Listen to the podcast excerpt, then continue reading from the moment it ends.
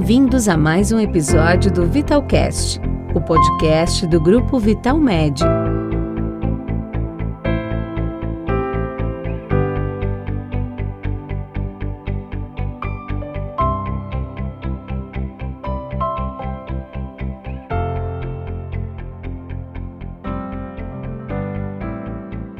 Olá, meu nome é Sandra Cavalcante, eu sou médica do Plano Ambulatorial Boa Saúde, que faz parte do Grupo Vital Med.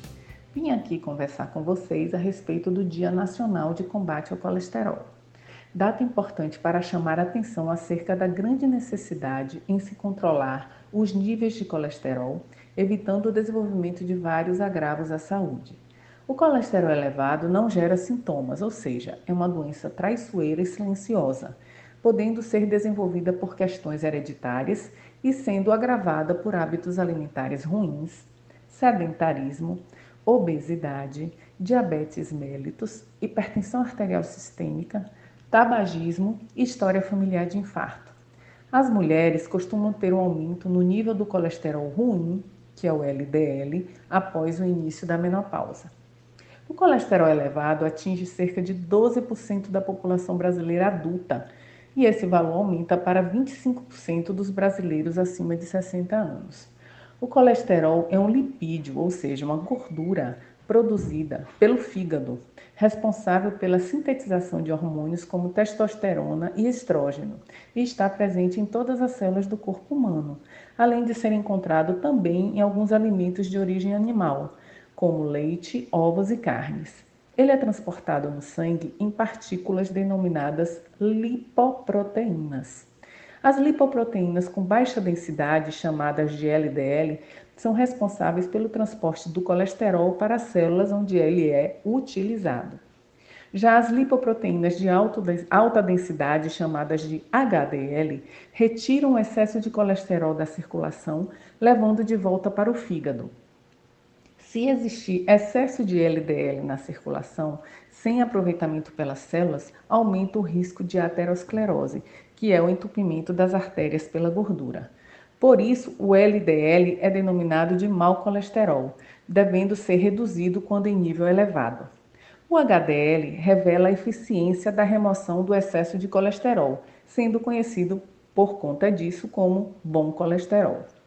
O colesterol elevado auxilia no desenvolvimento de aterosclerose em qualquer parte do organismo, que é o acúmulo de gorduras e outras substâncias nas paredes das artérias e dentro delas. Esse acúmulo causa obstrução do fluxo sanguíneo pela formação de placas que podem se romper e provocar oclusão aguda da artéria por meio de coágulos. Em geral, a aterosclerose não apresenta sintomas até a ruptura das placas ou quando o acúmulo é grave o suficiente para obstruir o fluxo sanguíneo de maneira significativa. Em raros casos, o excesso de colesterol do sangue pode levar à formação de nódulos nos tendões, chamados xantomas, ou de manchas amareladas em volta dos olhos, chamadas de xantelasmas.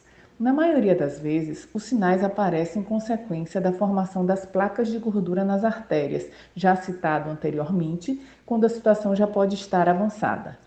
Quando atinge as artérias coronarianas, que são as artérias no coração, levam a angina do peito e infarto do miocárdio. Os sintomas mais comuns são dores no peito, que pode ser tipo peso, aperto ou queimação, ou até tipo pontadas, falta de ar, sudorese, palpitações e fadiga. Nas artérias cerebrais, os sintomas neurológicos que levam ao acidente vascular cerebral ou AVCs podem ser caracterizados por formigamentos, paralisias, perda da fala e sonolência. Para se ter uma ideia, no Brasil as doenças cardiovasculares são responsáveis por 27,7% dos óbitos. Trata-se de um número alarmante, assustador.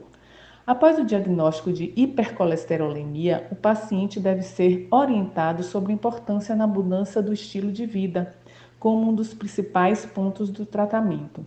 Isso inclui ingestão reduzida de açúcares e carboidratos, maior consumo de frutas, leguminosas e hortaliças e a prática regular de atividade física. Em alguns casos, a necessidade de tratamento medicamentoso por tempo limitado ou contínuo, o que, deve ser avaliado pelo médico. Cuide-se, se alimente bem, faça atividade física regular, procure o um médico regularmente, se livre de hábitos pouco saudáveis e se ame. A nossa saúde só depende de nós mesmos.